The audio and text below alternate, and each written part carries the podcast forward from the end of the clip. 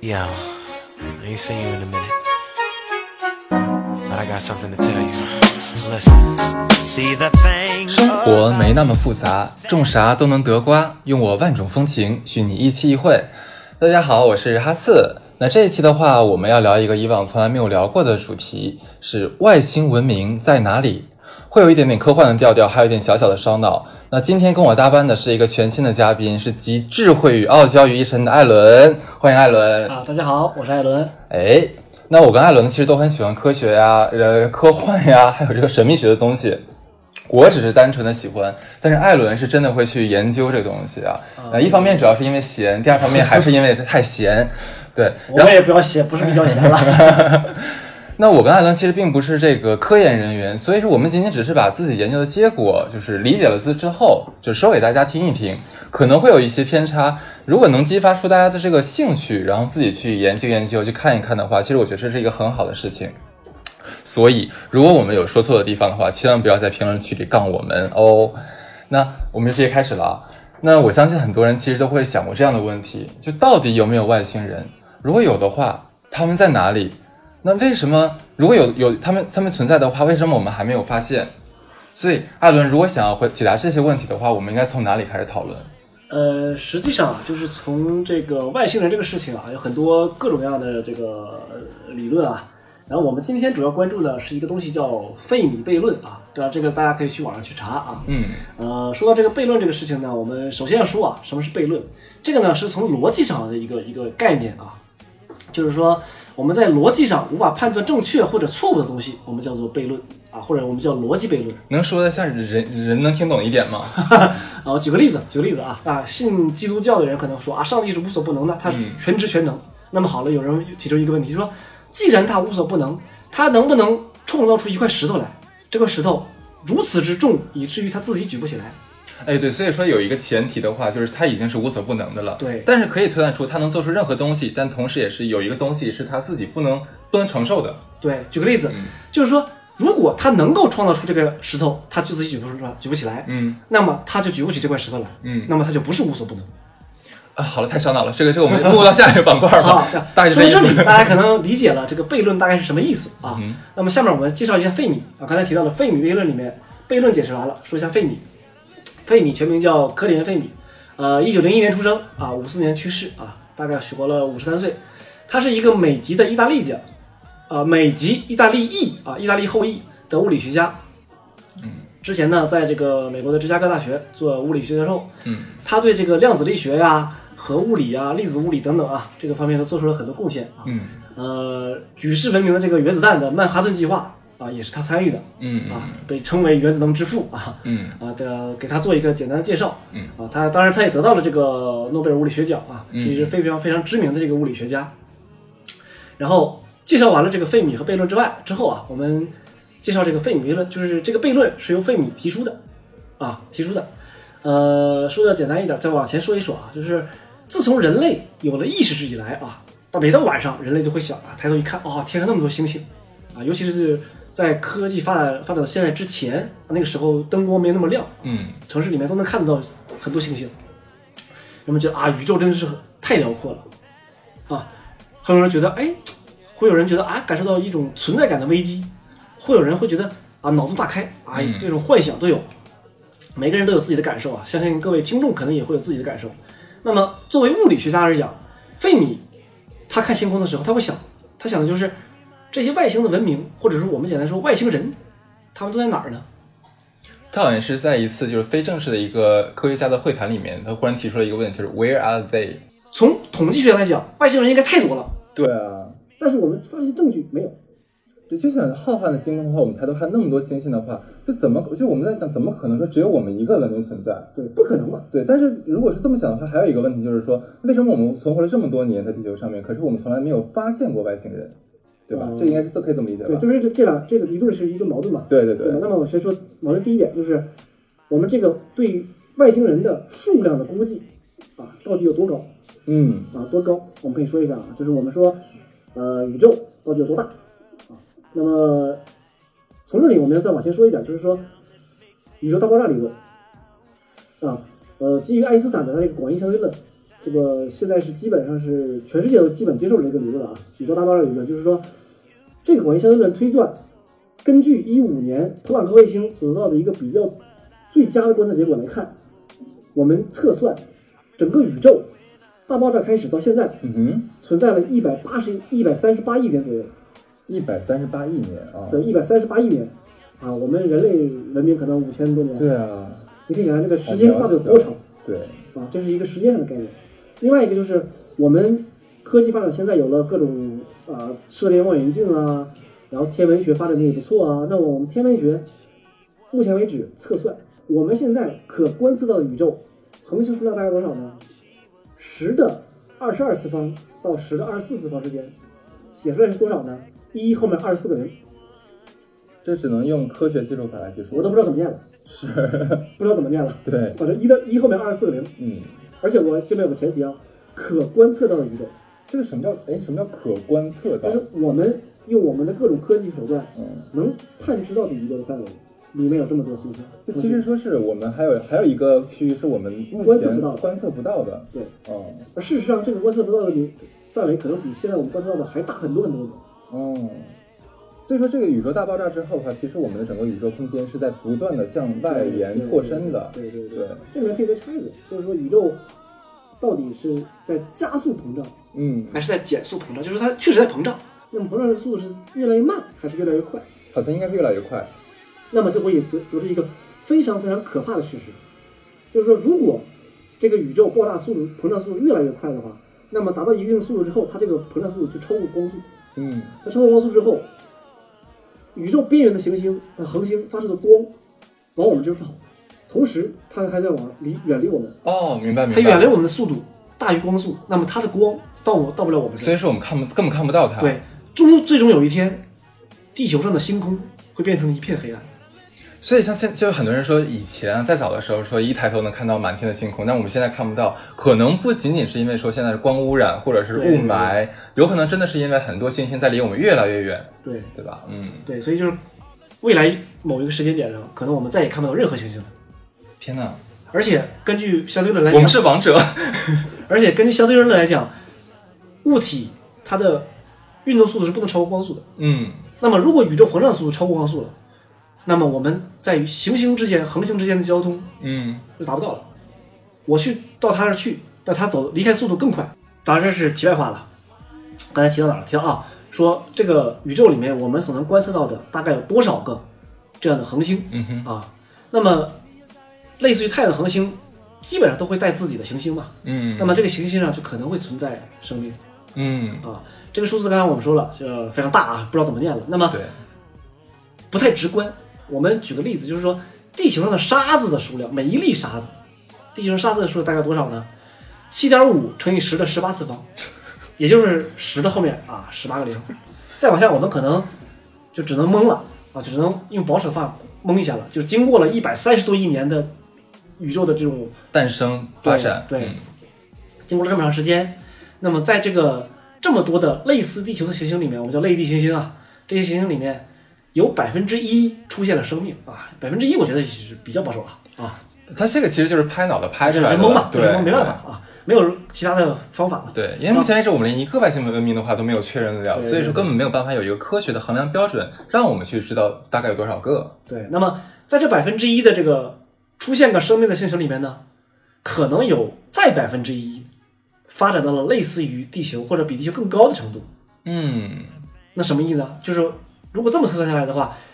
我们可观测的宇宙里，大概有一百万亿个智能文明，一百万亿个智能文明，这个我会念了， 因为百分之一在百分之一可能后面位数少了很多，我就会念了，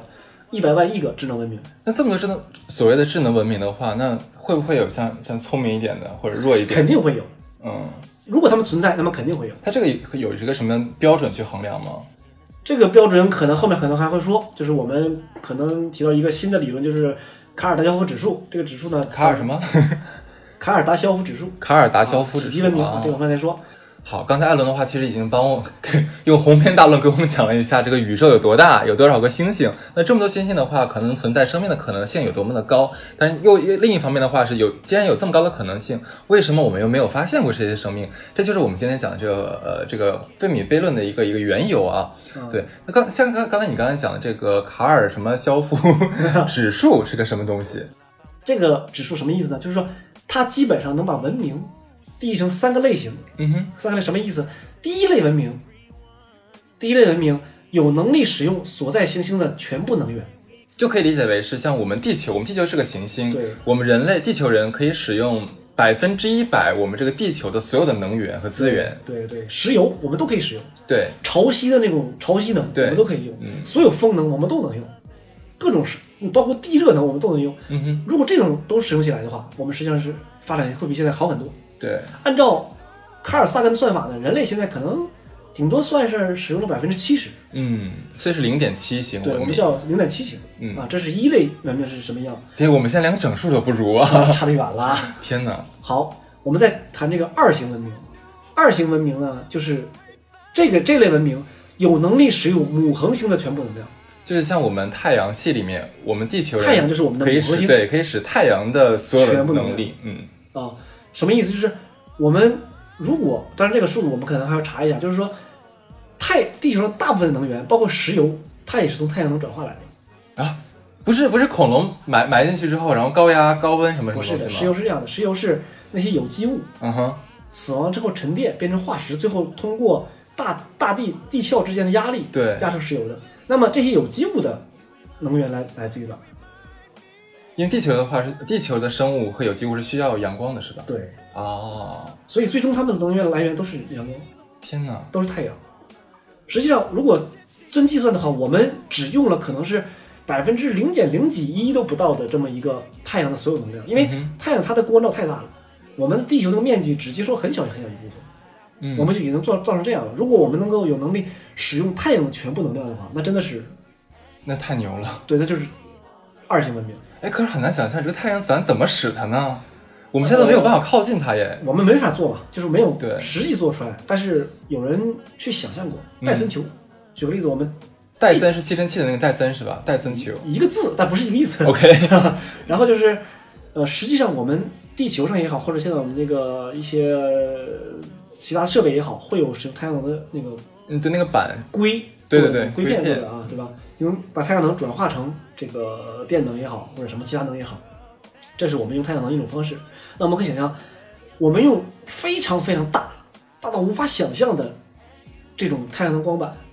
连在一起，做成个球，把太阳包在里面。就像个罩子一样把太阳罩住，是这意思吗？然后这种情况下呢，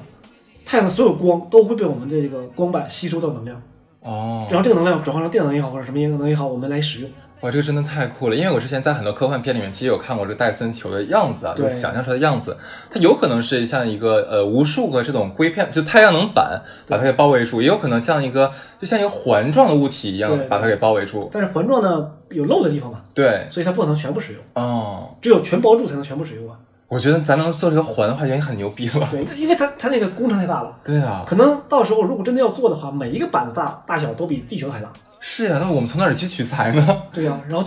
全台造好之后难想，象你怎么安 呢？对啊呀、怎么是派谁去安呢？ 不知道。让特朗普那 这这就是科技发展的力量，我们现在想象不了，是。对吧？这就是戴森球的一个概念。嗯，是啊，能想象我们把太阳包住的话，百分之一百太阳能全被使用的话，那那这个能量太大了。对，这就是二型文明。二型文明就是可以使用你母恒星上所有的能能嗯量。哼，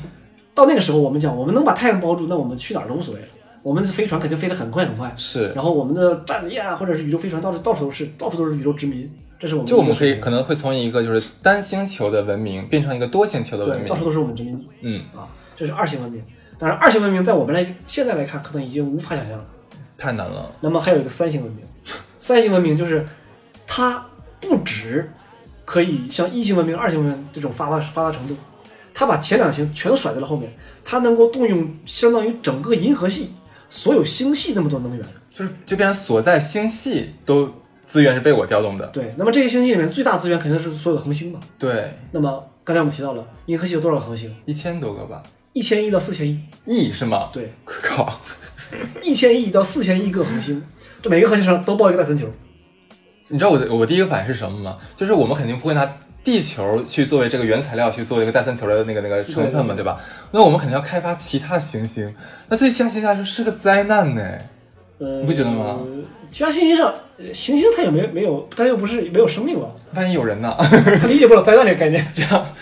太太瞧不起人了它可能会把木星拆了，啊、拍扁做成个片儿，然后包起来， 木星招谁惹谁了呢？ 这样大嘛，好好好，对吧 OK 所以刚才提到的三星文明，就是可以使用，可以造，在银河系里面造一千亿到四千亿个带分球，天啊，我已经超过我的想象了。使用这些能量的一个嗯这一个一个文明，这是三星文明。就是说，如果刚才我们举的那个例子，有一个文明已经存在了八十亿年，它已经比我们早发早发展了三十亿年的话，那么他们现在应该可能已经达到了三星文明，就他们可能已经殖民了整个他们自己的星系，可以使用他们星系里面所有的资源。我可以开开脑洞吗？如果到了那个时代的话，是不是我们就不像现在一样过这个十一国庆节的时候说，哎，我去什么那个那个那个那个什么西藏玩一下，哪里玩一下？可那时候我们会跟朋友讲说啊，不好意思，我要去木卫六看一下，这样子我们那个叫近郊型，近郊型木就太阳系已经变成近郊游对，了。肯定是近郊游嘛，对嗯，不对？你要去什么两万年之外的，可能是还是远郊游。说到这里的话，我就忽然想到一个就最新的一个新闻啊，那个美国那个伊隆马斯克嗯他那个 SpaceX。公司的话，他最近不是推出了一款最全新的这个航空呃叫什么宇呃宇宙飞船嗯，叫做名字我也真想不起来了。我看了一下照片啊，它很酷那个飞船。正常我们看宇宙飞船的话，比如外面漆的是白色的，然后那个头儿是漆成黑色的嘛，嗯就很普通嘛。它那个是就好像没有漆过一样，它整个呃外呃外呃外壳儿是一个那种像像镜子一样反光的这种金属造就是就是造就的。嗯，特别的特别酷。然后他当时就提出一个概念，就是就是说，呃，我们人类的文明的话，一定从要从这个单一星球文明发展成多星球文明。那么能达到这个呃走出这样的第一步的话，就是要有一个可回收的这样一个飞行器。他们这个飞行器就已经可以做到了。所以我觉得这个可能在我们有生之年的话，我们可能飞不出这个银河系，但是我们至少觉得说，人类像做这个太空旅行是能达到的。太空旅行的概念也可能也比较多一点。你是上过太空就算太空旅行吗？呃，可能去一个行星上面待一会儿，打卡拍个照，发个朋友圈之类的。没有 WiFi 没， 我回来发行不行 啊，可以可以，那你就不能定 位了， ？OK，你就不能装逼了。是不能说。 不能说不能说不能说 OK， OK，刚才我们提到了这个卡尔达肖夫这个三型文明的这个定义啊。好，那么我们回到我们之前推算啊，就是说，如果银河系里面，我们只说银河系里面啊，现在如果百分之一的智能文明嗯，达到了具有星际殖民能力的三型文明的话，那么光银河系就应该已经有至少一千个三型文明了啊。那么至少这么多的话，为什么我们到现在一个也没看到，一个也没听到，一个也都没接触过？就很难想象这个事情。所以说，呃，我目前整个这个呃人类科学界的话，就会由这个费米悖论提出这些假设，引出很多很多的猜测、猜想。那我们接下来的话，就是可能把十几种猜想一一拿出来聊一聊。OK，那好，我们说第一种可能性是什么？就是有一个平庸理论，就是整个像地球的话，我们跟其他星星没有任何的区别，我们就是很平庸的， 就是个庸球。啊，永久。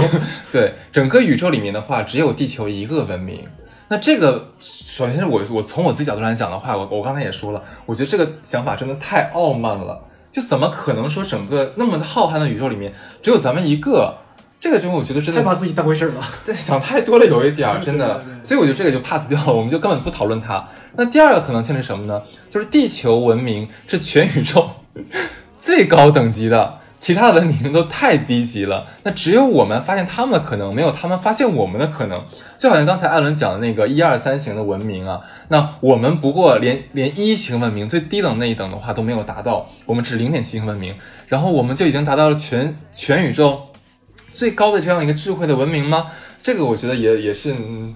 想想啥呢？呃，这么说吧，就是说，当然从表面来看呢，这好像是，就举个例子，五百年前啊，嗯所有人类都认为人是地球的中，人的地球是宇宙中心一样，地心说，对吧？太阳什么都是绕着我们转的，整个星星都是绕着我们转的，是吧？一样非常狂妄嘛。但对啊实际上，科学家有个理论，就是这个理论叫观测选择效应。什么意思？啊，就举个例子，比如说，不管哪个文明，在考虑到自己是不是很特殊的这个问题的时候，嗯那么这个文明本身它就是有一个也进化的一个幸存者，嗯，你必须幸存下来，你才能思考这个问题，呃，对，当然了，对吧？所以不管你们是这个文明是真的稀有，还是假的稀有，是真的是唯就是最高等级，嗯还不是，那么只要他们在思考这个问题，他们的思路和结论都一定是一样的。这是是什么呢？ 举个例子，就是说，假设刚才你提到这个这两个可能性，嗯，我们真的就是宇宙里最先进的文明，这是有可能的，对吧？虽然可能比较小，但是确实有可能的。嗯，那么在这种情况下，我们思考这个问题的时候，认为我们自己狂妄自大，我怎么忽然想到韩国？对吧？是可以理解的，但事实有可能和我们认为是否狂妄一点关系都没有，嗯，可能事实就是如此。但是我但是我真的觉得这个可能性太低了，因为你刚才你讲了，整个从宇宙大爆炸到现在的话是一百三十八亿年，那我们银呃什么太阳系才四十亿年对吧？才发展，那难道前面的一百将近一百亿年里面没有任何一个像星系诞生吗？或者说文明诞生吗？我觉得这个想法真的太傲慢了。呃，从概率上来讲是完全有可能的，但只是可能性非常低。嗯，但你不能说它完全不会发生。呃当然了嘛，可就是我们猜测，就大胆假设，小心求证。对，那我换一个思路来讲，嗯这个宇宙中确实存在一个它发展程度最高的文明，嗯，在他思考这个问题的时候，他也会问自己是不是自己太狂妄，呃呃，对哦，他和你想的是不是一样的？是是是是是，所以他是这里说了，叫观测选择 效应，就我可以理解说，有可能我们真的是这个天选之子，是是有吗？可能的。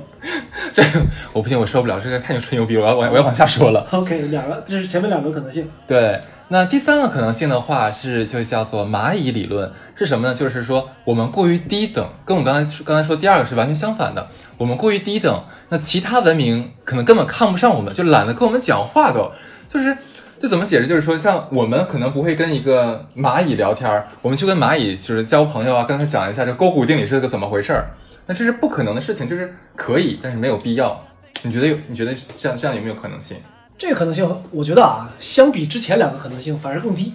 啊？真的吗？我还觉得更高嘞。为什么呢？就是说， 我们提到了，如果这个宇宙里存在大量的其他的文明的话，啊，刚才刚才他提到的，就是说，确实人家可能觉得发展的很好，懒得理我们，他认为我们太低等，是，但是如果很数量很多的人，这个外星文明同时发展的话，总会有一批一部分，它的发展水平和我们差不多相近，是的，或者稍微高一些，是，不是高很多，稍微领先，就是零点八，零点八型文对吧明。？那么他们根本不会看不起我们，他们一定会试图跟我们联 系的，万一他们像韩国那样怎么办？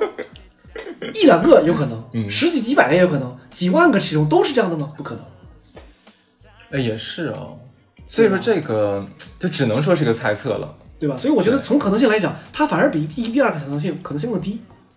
我人家不理我们，这个可能性更低。 OK，好，那我继续讲第四个好了，我因为我无无力反驳他。 第四个理论呢，叫做大过滤器。哎，这是你写的吧？ 你还讲，对对对这太复杂了。就是这个呢，呃，这个可能性呢，就是比前面前前面三个，我们可能要花更多的时间和篇幅去解释了。但这个目前听起来的话，是好像是最科学一点的。对，反正我认为它是最科学的。呃，我也是。对，为什么呢？就是说它这个理论相当复杂，但是呢，它其中运用了尽量少的假设，你一定要用比较通俗易懂的语言讲给我们听我。尽量， 我尽量，因为这个东西说实话，如果能的话，我肯定会能，但是有的地方没办法。试试 看。就是大过滤器理论认为什么呢？过滤器嘛，大家都知道，知道像筛子一样，就是是东西撒在上面，然后都被过滤掉了，嗯只是很少的一部分留下来，那么叫过滤器。过滤器就是生命的过滤器，在生命出现之前，到生命发展到三型文明的这个过程中，会有一堵几乎所有生命都撞上的墙，它应该不是真的强那。就是 咳理论上墙，嗯啊，就是这个墙，它是一个极端困难，就是在生命的发展演化的过程中一个极端的困难，或者一个不可跨越的一个门槛儿。嗯嗯，所有的生命遇到这个门槛儿的时候都完蛋了。就可能说我们现在只能发展到三型三型文明，没有第四型文明。有可能三型文明的话，就是个对封顶的一个墙了，撞到墙上去了。对对对，但是这个事儿你说的也比较乐观，好，因为一二三型文明是我们给的一个定义吧。那么好，如果大过滤器在零点八型文明的时候呢？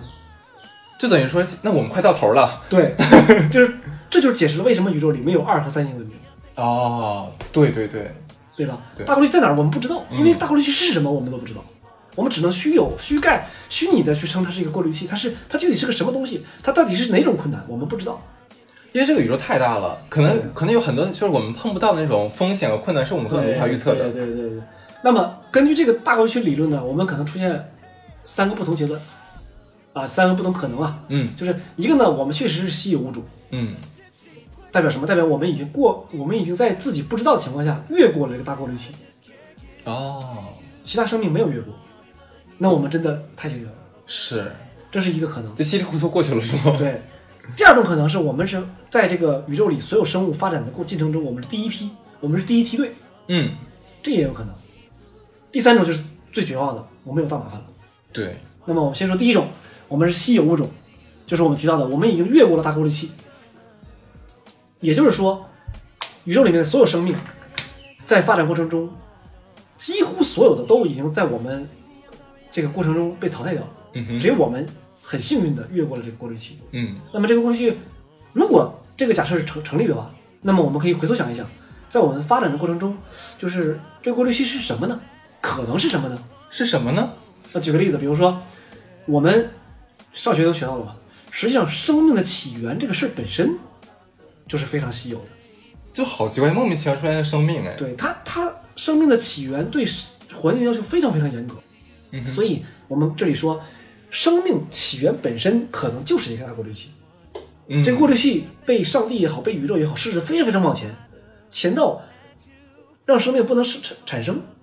对我，我觉得这个只能说是咱地球太幸运了。就我们在这个太阳系里面的话，跟太阳的距离是正正好好的。对然后我们地球的大的小大小也是正正好好的，就各方面的因素加在一起的话，就我们莫名其妙的产生了生命。对，但这是个从从观测统计学角来讲，这个事儿，你说幸运吧，它也不幸运。嗯因为刚才我们提到了那么多行星，那么多恒星，从概率上来讲，总有一个是合适的 吧？那我们就是是这就是我们啊那我们就是那个，就是我们，对吧？对，啊有可能吧？对，所以这是可能是一个大过滤器的真相，嗯哼，就是在生命起源本身是大过滤器嗯啊。另外一种可能呢，就是大过滤器是从简单的原核细胞到复杂的深核细胞这个条约。那么这个大过滤器是在哪儿啊？刚才我提到了两种可能，一种是在生命起源本身，一种是从原核到真核。嗯啊。然后实际上呢，就是另外一种可能啊，就是我们认为就是这个演化本身啊，就是本身这个事儿就是一个大过滤器，就我们从细胞进化变成人，哎，进化这个事儿嗯哼，本身就是个大过滤器啊。我们现在。在科学上来看，我们学这个达尔文进化论啊等等，我们认为，哎，从猩猩啊，啊到人类这个进化看上去不是那么神奇，但实际上有科学家认为，物种的演化和进化不一定是向上的，它可能是随机向各个方向的，嗯哼，退化都有可能。嗯那么在这这种多的可能性下，我们幸运的是向上的，嗯哼，那么其他的物种可能就被大过滤器全都过滤到向下发展，嗯就是越活越回去了。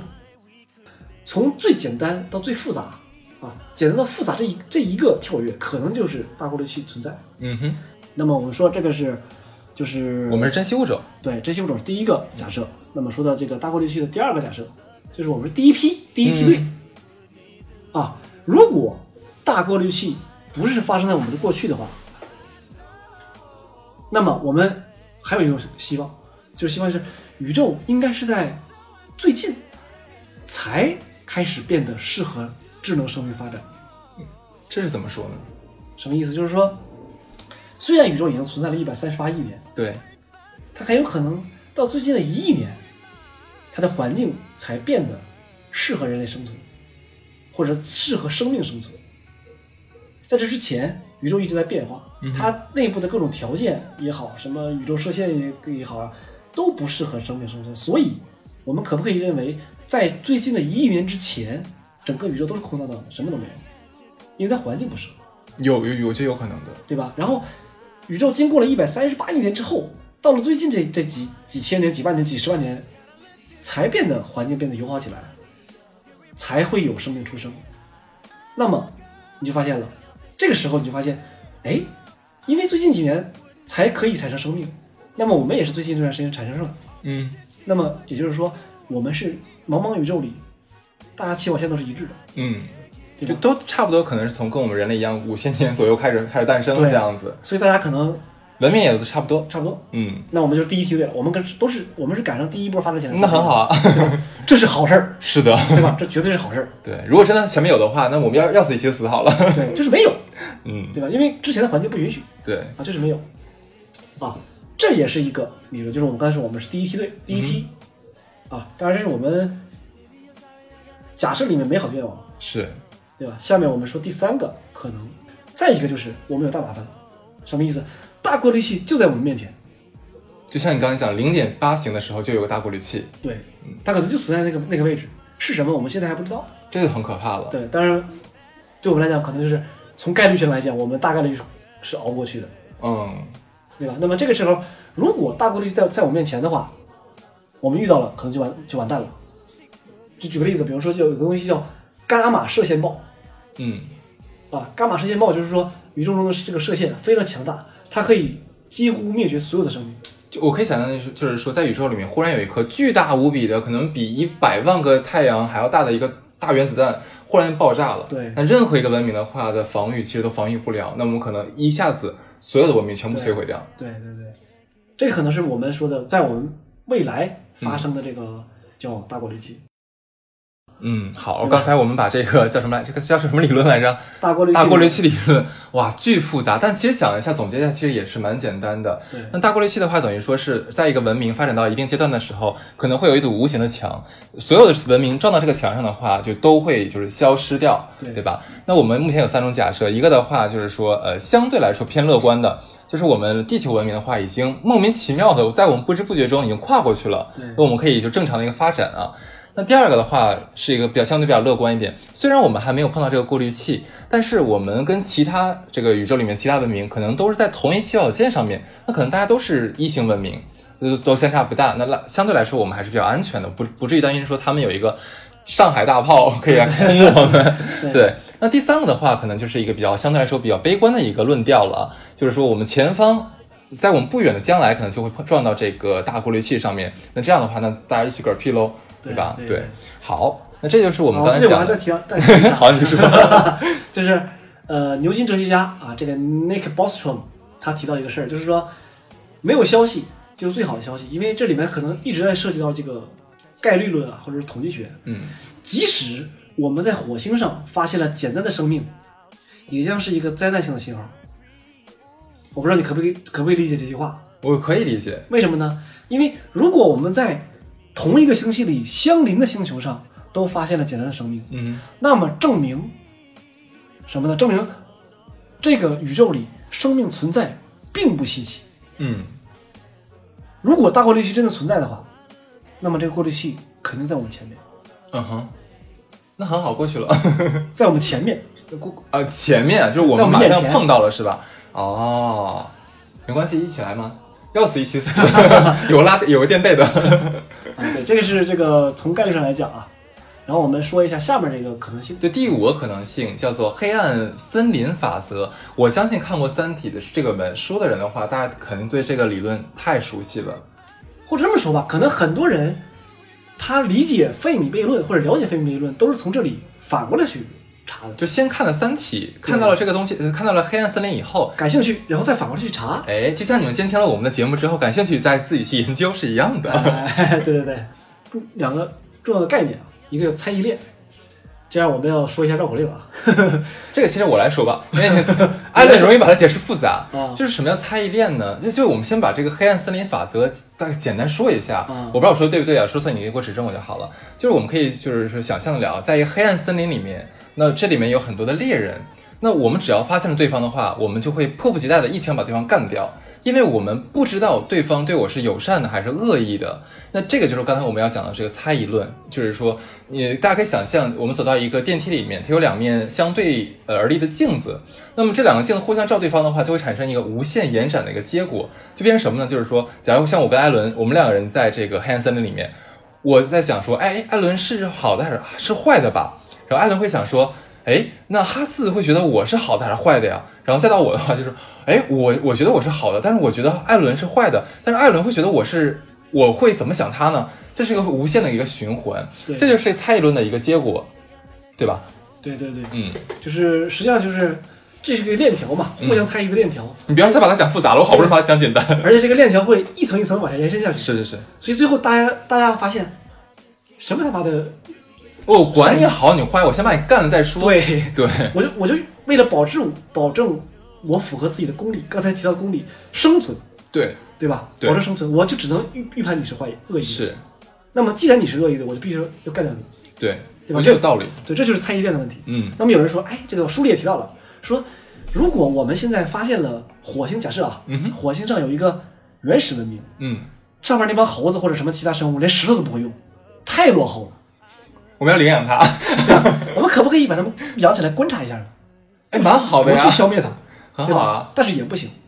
为什么？在宇宙尺度上，宇宙航行都是几百年、几万年的时间，嗯，对吧？可能一个距离就几千光年、是，几千几千年。那么我我问你，人类从石器时代发展到现在用了多少年？五千对吧？年我左右们说说长一点，你刚从树上下来的时候，二三十万年吧，哦，对对吧？对，啊，我刚刚说下来， 好吧，对吧？ 刚从树上下来的时候，刚会用两只脚走路的时候，几十万年，对吧？对，几十万年，在宇宙这个尺度上，弹指一挥间，是，对吧？我们可能在弹指一挥间就已经掌握了现在这种文明，而且我们的文明发展一直在加速，嗯一直在加速，啊，一直加速，加速到什么程度？我们以后，就像刚才你提到的，马斯克说我们在星际间航行，对，可能用不了五千年，根本不用，我可觉得在能我用们一有生两百之年年就可就能可达以到了，，对吧？这说明我们的是还在加速，我们的发展还在加速是。所以，如果你在火星上发现了一个文明，当然火星离得近一点儿，假设一嗯是个呃月球文明，一百光年之外的一个行星上嗯发现了文明，那么我们去它一个来回要两百年，嗯，对吧？就就算我们用光速来航行是两百年，如果我们用二分之一光速呢，或者十分之一光速呢，那可能上千年的时间都有了。是，好，我们先发现它只是石器时代。好，我们回来开了个会，要它怎么样？我说要去观察。好嗯，派这个飞船去观察，发现他们已经会飞机了。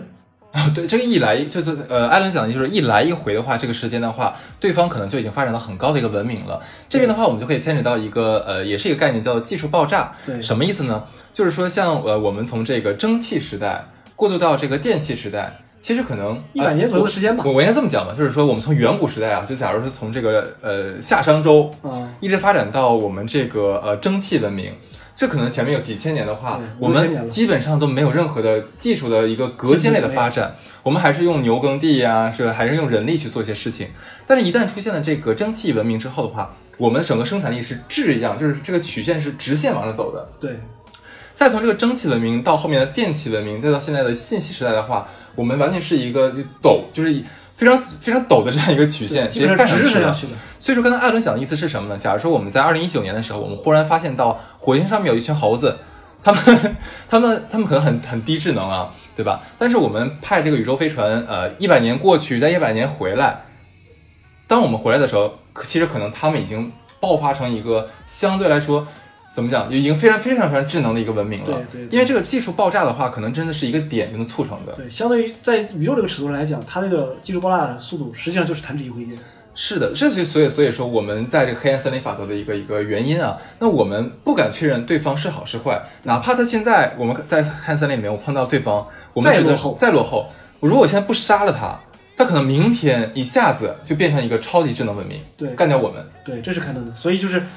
基于这个两个公理嗯和这两个概念，就是刚才提到猜疑链概念和技术爆炸理论，对，就诞生了这个黑暗森林法则，所有人所有这个文明在宇宙里都认为嗯，只要发现了一一点生命的迹象，都要把它消灭掉。是，那么反过来说，所有人为了不被别人、别人、别人消灭，都要把自己隐藏起来，对，黑暗森林就是很好的隐蔽场所，对，就把自己藏起来。嗯，那么这就解释了为什么我们什么都没发现，哎，对，对对对，因为他们都把自己藏起来了，这层我还没有想到，有道理哦。对吧？对，好，那么刚才我们说的是第五个可能性，那我们讲第六个可能性是什么呢？就是也是其实也是从《三体》里面看到的啊，就是说我们跟其他的文明的话是在不同的维度。那么世界上有个法则，就是说只能观测到比自己维度更低的这样的一个文明，那有可能是我们是最低的，所以我们看不到别人。你怎么想？这个我实际上是觉得是可以理解的，嗯就是呃，我们只要暗物质啊，我们可能在新闻里也好，或者在各种什么科普的文章里看到有有个东西叫暗物质，嗯，为什么叫暗物质？看不见，对，但它有，对，它存在，它有质量，它会对其他东西产生影响，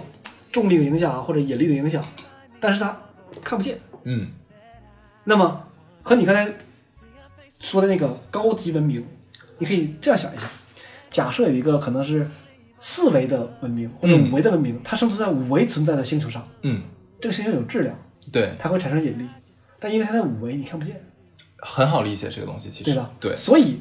你所谓的暗物质，说不定就是更高维文明的存在的证证据，但是我们目前就是以我们三维立体的生活的你话是，没法去看我们去看看不它到这个维对度的你没法去测量它或者观测它。但是他们他们看到我们，对就好像是我们是三维，那么我们能看得到二维，能看到一维对，点和线我们是可以看得到的，对就这是里面这么可能理解，呃，就是维度不同这个这个理论啊，然后我们是维度最低的这个事儿呢，说实话啊，就像我刚才提到那个，就是啊，这里有提到个，我们如果有电影爱好者看过那个《星际穿越》的话，这个、嗯这个电影我是非常喜欢的啊。这个《星际穿越》这个事儿就是提到了人类发展到一定程度之后，再反过来回去来救自己弱小的时候，嗯来救弱小的人类。那个时候的人类已经发展到了高级别维度的生物，它到什么程度？三维叫三维空间，嗯，长宽高，对，对吧？x y z 轴是，四维就加了一个时间。对于四维空间的生物来讲，它是可以在时间上来回走的。哇，这好奇怪啊，好奇妙啊对，它来讲，过去就是一个洼地，未来就是一个山峰。嗯，他们可能吃完饭下班之后会想，哎，明天我们去未来爬个山吧。太酷他了，啊就去未来了。嗯然后他他去未来看到什么呢？看到的是五十年之后的你。嗯，他说，哎呀，五十年之后你这个没意思，回家。他回到家里一看，哦，你还是现在的你。嗯，对嗯，他来讲，时间这也是一个一个空间概念，这个好它可以奇妙，在过去、未来可以无随便游走，嗯，这只是四维，再往上可能就更高了，更更难以想是我们象。难以想象的东西了，就对对已经是，这就是电《星际穿越》里讲的。但是这个理论呢，我觉得和前面那个，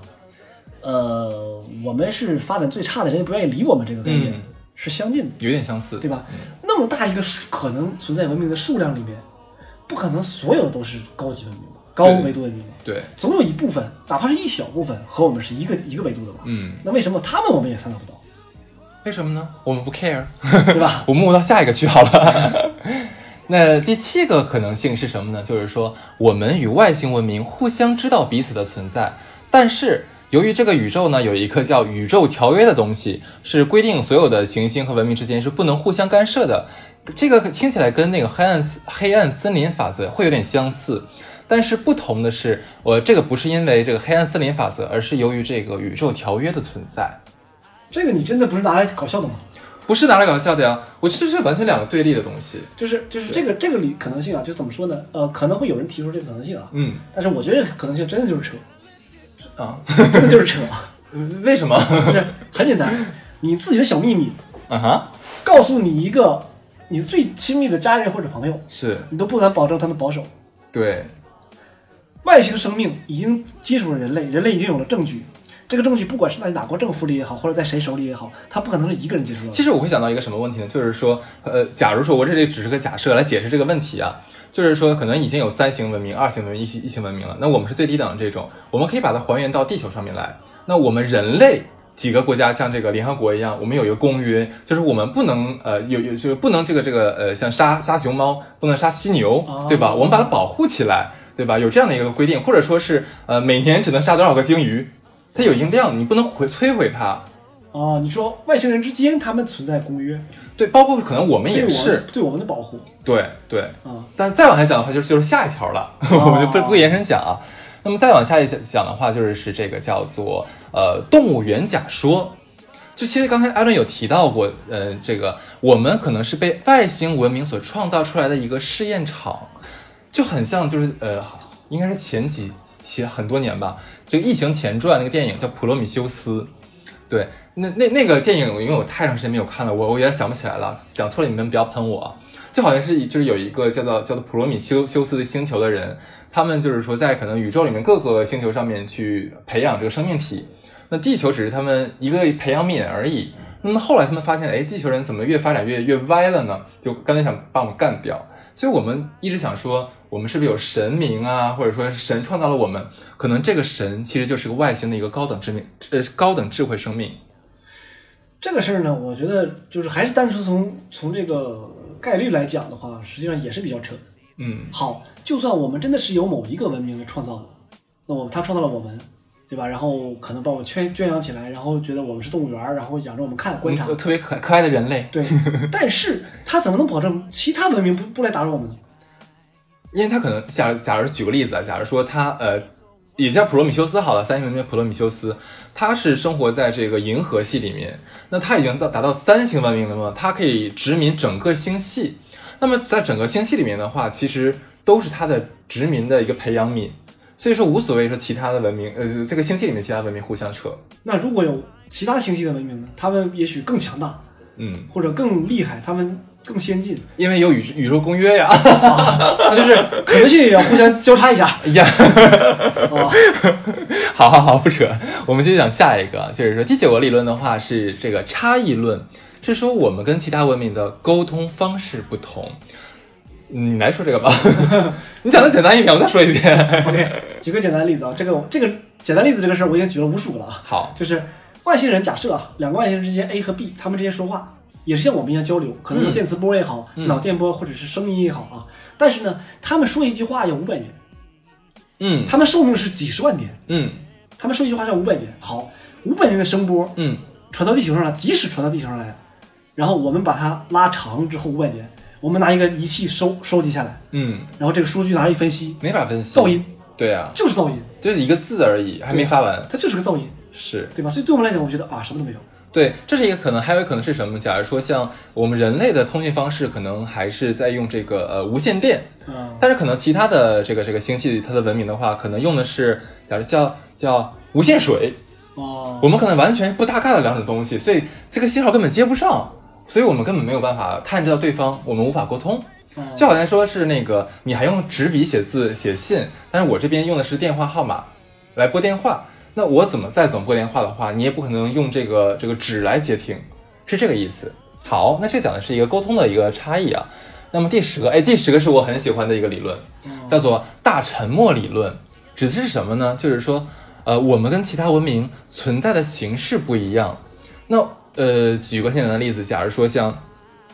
呃，我们地球人，像艾伦刚才讲的说，我们是需要有有机物，我们需要阳光，需要水，需要温度，对吧？那我们可能在这个呃零下二十度到零上三十度之间，是我们人类比较适宜生存的一个一个温度，而且我们身体不能缺水，我们需要照阳光，不然会骨质疏松，对吧？ 等等老年等等等等，那有没有可能是说，呃，在离我们最近的一个地方，假如说像月球，它其实有一个叫月球星人的东西。那月球星人呢，它用的不是这几种，他们可能呃，假如说低温两百度是他们的正常温度，那可能呃，这个叫做什么呢？紫外线是他们正常的一个一个一个生命需要的一个东西。那我们以我们生存的这个原理的话，是无法理解他们生存这个东西的。哦，对吧？那可能是我们就看不到。提到这里面的话，其实还有一点就是说要提，这也是一个呃科学家有个猜测啊，就是说可不可能是说，除了地球之外，其他的文明都生活在地下？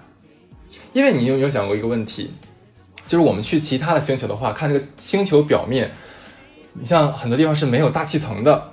那可能有这个太阳风暴，对吧？有这个飓风，包括你刚才讲那个《星际穿越》里面的话，它有一个几千米高的巨浪嗯吹过来，对对对所以说可能说生活在这个星球表面是非常危险的一件事情。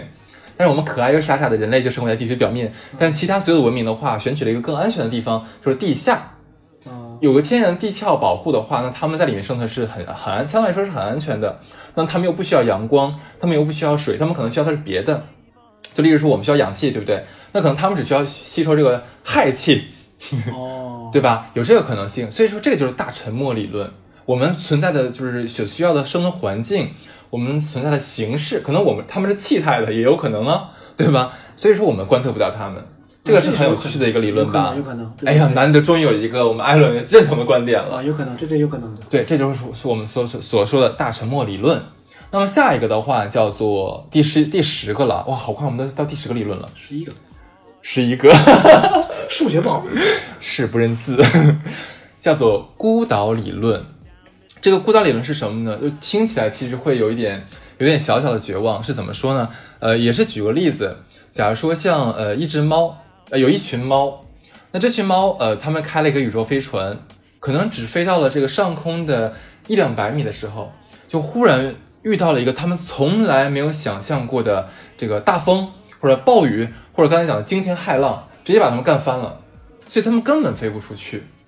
是什么意思呢？就是说，呃，宇宙里面存在着、呃、存在的那种我们人类或者各个文明无法想象的困难。这个困难的话，刚才我们讲的这个什么大风啊、大雨、大浪，这只是我咱们见到过、咱们能想象的。那宇宙里面可能有一个叫做叫宇宙大炮的一个东西，那我们根本没有见到，我不知道它是什么东西。那我们现有的这个宇宙飞船和我们的技术水平是没有办法防卫和冲破这种灾难的。那这样就这种灾难的存在，在宇宙的各个地方，它其实就天然的把各个文明隔绝了起来，变成一个孤岛。嗯，对，它是有这样的一个理论理论存在的。这个理论我觉得也是有一定可能可能性的嗯，啊、因为因为我认为是这样，就是说呃，我们刚才提到的星系，是银河系是星系之一嘛，是，那么宇宙里有无数个这样的星系，嗯哼对吧？那么实际上，所所为什么叫星系？因为大量的星星被汇集在一起才有星系。当然，那么实际上，星系与星系之间，那才是真的宇宙，哎，对，当然空的什么都没有。是，那么而且星系之间距离非常非常远。嗯哼，你想我我们太阳系在银河系里面和我们的邻居还有几千光年、几万光年的距离，嗯，那星系之间那个距离，那真的就是不可想象，不可想象的对，那那中间会发生什么东西，我们不知道。，对，这个距离很有可能就是真的什么都没有。那么，哪怕你掌握了最先进的交通方手段，嗯哼，你经过这段空间的时候，真空的时候，可能也就完蛋了，对就过不去。对，那么有可能真的就是都被孤岛孤岛过去化了，每一个星系都是 孤岛，是。听起来其实有点小小绝望，就我们飞不出去了，我们见不到别的人了。我们只能在银河系里玩了。是， 好，那么到了第十二个，这个就很有趣了啊，这个就叫做宇宙可能根本不存在。那讲到这个不存在的时候啊，就有一个很有名的理论，叫做缸中大脑理论。是就是什么？简单理解就是把一个大脑塞到一个缸子里面，这个水缸里面呢，就是是把你的大脑里面插上各各种各样的电极，对吧？就你是不存在的，就我们现在我们人类是不存在的。其实我们现在所有的这个这个行动啊，每天见到的人啊，做的事情、工作，其实都都是通过这个电极刺激大脑所幻想出来的。嗯，对，而且这个理论是不可以被推翻的哦。你怎么能证明你不是缸中的大脑？你是证明不了的。没办法，没有办法证明。OK，那么这是其中一个理论。那么还有一个相近的理论是什么呢？就是有一个科学呃，应该是科幻领科幻领域，不算科技领域了。一个假说就是说，一个文明当发展到一定阶段的时候，就会变成软体化。就什么意思？就是我们变成一个程序，就很像之前有个电影，就是那个黑寡妇叫什么来着？那个斯嘉丽·约翰逊，对不对？对对对，嗯她演过一个叫叫叫叫什么来着？俩字儿那个呼吸，对对，Lucy 露西那那个电影，她最后就是她开始开始吃什么聪明药，聪明药之后就是，她是等于说她以一个人的形态就高速的进化，进化到最后的话，她就变成一个无形的存在在这个各个网络里面的一个生命体了。所以这就是说，一个文明发展到空前高度的时候，就会软体化。那我们可能就是怎么讲？呃，我们每天虽然我们现在活着，你而且你不能证明你自己不是软体哦。现在嗯我们有可能就是一个软体，通过自己设立的一个程序、一个游戏啊，来做这个模拟人生，去看一看，就是说人类还是实体的时候，他们过的是什么样的日子。对，嗯这个就是很有趣的一个，就是宇宙根本不存在，我们全是幻想出来的。那么既然我们活在程序里，那么程序能不能把我吃的饭弄得好吃一点呢？呃，做梦，休想。啊，我觉得这个这个理论是有点悬了，就是因为之前我们几个理论还是在讨论宇宙里面的那些事实或者可能性之间的问题，这个就是连整个宇宙都已经否定掉了。嗯对，而且关键是很有趣的是说，像刚才几个我们说的一个比较有有还有一定根据的推论的时候，我们还能去反驳它。嗯，可是这刚才讲这个缸中大脑和软体化理论的话，我们连反驳都不知道怎么反驳它，因为我们没有办法证明自己不是。我实际也会给这这个事儿，我也这个理论我可能也可以也可以考虑一下，因为呃，如果如果物理学定律，因为大家都知道嘛，天文学也好，呃，宇宙学也好，或者是这种什么呃研究的都是依靠物理学定律的。嗯，所谓物理学定律，就是说在宇宙里是是普世的，就是宇宙里大到行星、小到什么原子都是符合这个定律的，这才叫宇宙这个物理定律嘛。嗯，那么什么时候物理定律看起来不像物理定律，反而像程序设计了？你就觉得可能你真的活是一个康庄大道。那你有没有想过说，其实我们现在所谓的这个呃物理学的这个定义，它有可能是程序化设计出来的，是有可能的。它是一个 bug。因为因为我之前看过一本书，这本书我也推荐推荐大家去买看一下啊，叫这个“上帝掷骰子”吗？啊，这个这个可能念骰，哈哈，上帝掷骰子吗？或者掷掷骰子吗？骰子骰 子，发个骰子。啊，好吧，上帝掷骰子吗？对，冒号量子物理史话，嗯这本书实际写的非常好，它讲的是量子物理发展史，嗯其中会涉及到一些专业知识，但是绝对不难，嗯绝对不难啊、所以就是说推推荐大家去买一下，在这里面提到了量子物理的测不准原理。嗯，是用人话怎么表达呢？薛定谔的猫知道吗？知道啊，这个就是这个猫又是死，不要扯远了。好，嗯这这个我的我说这个事情为了说个什么呢？说看完这本书之后，我发现量子物理中的一些定律， 嗯这个也是物理定律嘛，嗯，但这定律有点不太像物理定律，太悬了，对不对？对，因为我所理解的物理定律是不以人的意志为转移的，当然了，对吧？是如何就是如何，当然，不管你是什么态度，它就是这样的，这才是物理学定律、铁定律定律。但是量子物理，它会告诉你，你观测它，它会怎么动；对你不观测，它就是另外一种方法。有一个双缝双缝试验，对你你晓得吧？，你看它它是 A 结果，你不看它是 B 结果，好像那些就是粒粒子知道你看没看它一样。好，我必须阻止艾伦， 要要开始了。到这里呢，我就觉 得，哎，粒子这个物理定律是这样的，那是不是有可能真的就是程序设计出来的？对吧？就真的不像物理定律了。其实我们就是泡在泡在缸子里面的一个大脑。 对，那么既然这个定律已经不不像物理定律了，那是不是其他的定律也是人家设置好的一个程序而已？其实不得不说，我们虽然听起来说这个缸中大脑理论有一点哎好，就听起来好好好扯淡哦，但是其实仔细想一下，它可能真的有一点道理，对吧？OK，那以上的话，其实我们就可以跟跟大家总结了这个十二条通过这个费米悖论所推导出来的这个这个外星人存在的可能性。对吧？那呃，有一些可能听起来是很扯淡的，但有一些的话，的确好像有点道理。像我们刚才讲大沉默呀、黑暗森林呐，还有大过滤器这样的一个理论啊。那呃，接下来的话，其实我们想看一下，那除了我们这种草根， 叫什么草根研究者之外，那民这民科民科、民科对民科之外，那科学界他们是什么样的想法呢？就之前其实我们一直都听到过，霍金他有说过一一句话，就是告诫人类千万不要对外星人做出回应。嗯，这句话我不知道你有没有听过？我知道的。对，那其实这一点的话，我我我觉得啊，那霍军可能刚才想跟我们刚才那个黑暗森林法则一样，我们不确定外星文明他们对我们是善意的还是恶意的。如果是真的存在在这个黑暗森林里面的话，那可能如果对方很强大的话，直接干掉我们；如果对方不强大的话，可能一天之间技术爆炸，他们比我们更牛逼了，然后还来还是来干掉我们。嗯，反正总之会就会被干掉就对了。对对对，如果这样的话，那我们还不如把自己隐藏在这个黑暗森林里面，好好躲起来，活着是最要紧的。对。但事实上呢，呃，现现实什么样的啊？我们之前在九几年的时候，应该发应该发射了一个卫星，嗯。这个卫星应该还在宇宙里在飞，上面带着人类的这些信息在飞向宇宙。好像有一个是达芬奇画那个人体那个图，对，有还有还有个金唱片，好像上面还还录了东方啊懂红，吗？好像是我记得是有这样一个。一好个像事情 现在我们比较喜欢唱的是那个你的对你的酒馆对我打了 烊，对，好在这个东西还没飞太远，还没飞太远。嗯啊，它它可能也飞不了太远了。就是如果从宇宙的外界来观察地球的话，地球现在就像什么呢？像一个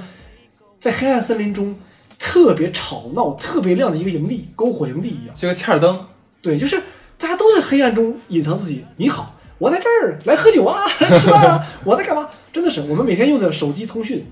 我们用的是 WiFi 也好啊，电池信号也好，无线电信号也好，都会在都会向宇宙中发的。嗯，但有时候如果在这个频道上看的话，地球太吵了，太是，吵了。就我们生怕别人看不到我们，对，我们就感觉自己就是哎弄死我呀，就这种感 觉。对我开枪，对对，就是这种感觉。对，所以我觉得，如果真的是黑暗森林是真的的话，那我们也是太危险了。当然了，说不定在明天，二向箔就已经已经到了啊，三 D 里面说的这个弧二三面，国，对，二向箔就已经到了太阳系了。嗯，我们连自己怎么完蛋都不知道，对，是真哎，的。其实我我开个脑洞，我觉得也蛮好的，就至少说死的时候不痛苦，是挺痛苦的，然后我们下辈子投投胎的时候，投胎到一个高三星文明，我们出生就是三星文明你都已经谈到文明的事情了，还还相信投胎吗？啊。 这个，嗯啊，也行。对吧？好，对。哎，那除了这个，像我们霍金说过之外，有其他人也讲过这个东西吗？这个我不大清楚，但是我觉得应该很多、呃科学家都相信吧，或者是都赞同霍金。就是这个，我我觉得业界呃业界去了，这个科学界已经有两种声音嘛，就我们之前说我们一定要友好的跟他们打招呼，我们要变成好朋友，嗯还有一种的话像霍金这样的说，那我们千万不要去接触他们这样子。其实前两应该就是我如果没有记错的话，应该是今年我们好像有一个国家的科学家、天文学家收到了似乎是外星人发出的信号，啊、但是我忘记有没有回应了。这个科学团队有姓叶的 吗？呀一啊，姓叶的一个女的，呃，这个 叫叶文洁的是吧， 有有可能还有罗辑老师， 对对对，对对对，反正这个东西怎么讲，就是如果是有一天我们的听众们在路上忽然碰到了一个外星人的话，那、拍电影了。 对一定要干掉他，对对不要留着他，不要饲养他， 对，所以广东人呢吃掉送到广东去，煲汤。没错。 好，那其实我们今天讲了很多东西啊，包括说这个呃，我们宇宙有多大。那我们这个外星人，我们研究外星人存存不存在的话，其实可以从这个哪些悖论理论里延伸出来。那通过这些悖论的话，我们研究了这么多的可能性。其实还是我觉得好这这一期的内容是很充实的。如果我们的听众听起来的话，其实要需要跟紧我们的脚步，然后要这个一积极的开动你们的小脑瓜去想这些问题，其实很有趣的。对对，对是很有意思的。对，那这些话也特别感谢我们艾伦作为这个嘉宾啊，来帮我们讲了这么多东西。那昨天半夜的时候，他女朋友还偷偷拍了一张他奋笔疾书来准备稿子的这个 照片啊。那我们也特别感谢这个这个艾伦同学，在这么闲的时候， 这么闲的时候，百闲之中这么闲的 时候， 还来帮我们来做节目啊。那呃，这个以后的话，如果还有很好玩的话题的话，我们依旧会请到艾伦来跟我们一起来聊一聊。那这一期的话就是这个样子。如果大家感兴趣的话，喜欢的话可以给我们点赞、评论，也可以聊一聊你们对这些的想法是什么，好吗？那这期到这里啦，拜拜。拜拜。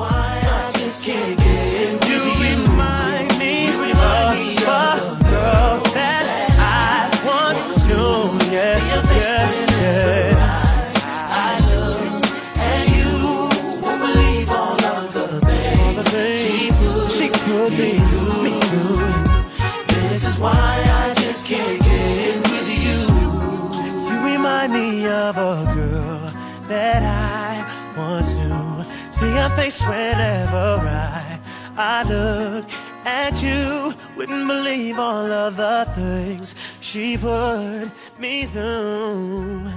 This is why I just can't get with you.